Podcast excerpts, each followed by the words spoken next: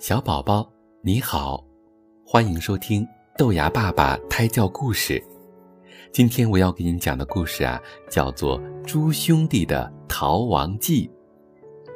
从前有一个陕西的人到外地去旅行，他看看天色已经不早了，就投宿到一家客栈之中。半夜里，他听到隔壁房间有人悉悉嗦嗦的在密谈。这个陕西人看外面的月色不错，于是也不想睡了，就坐起来欣赏夜色。谁知道隔壁房间的说话声音随着阵阵凉风传进了他的耳朵里，想不听都没办法。只听见好像是兄弟二人在交谈，哥哥说。转眼年底就到了，主人明天一定会杀了我们来准备新年用的腊味儿。我看呐，我们还是趁着今天晚上主人睡熟之后，赶紧逃命吧。弟弟听了，附和地说：“对呀，事不宜迟，哥哥，我们赶快行动吧。”哥哥又说：“我们商量一下。”要逃到哪里去才不会被主人找到呢？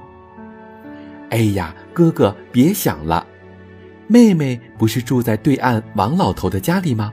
我们就渡河去投靠他，一定不会被发现的。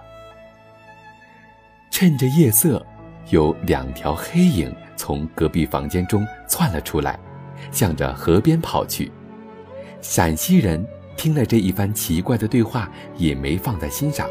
不久，他觉得累了，倒头就睡着了。第二天一大早，陕西人就被一大串急促的敲门声吵醒。只听见客栈主人大喊：“这位客官，你把我的猪偷到哪里去了？快开门！”陕西人一听，连忙从床上跳起来，打开房门，问客栈主人说。什么？你说什么？谁偷了你的猪？老板解释说：“我今天早上去猪圈，可是那两头猪却不见了。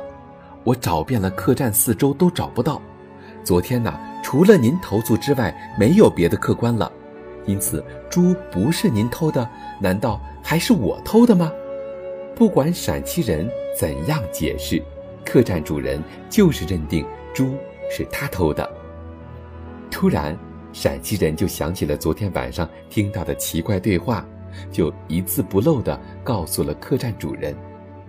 客栈主人听了，虽然很惊讶，也很怀疑，但是仍然陪着陕西人一起去河对面去找猪。果然，在王老头家中的猪圈里，发现了那两头亡命大逃亡的猪。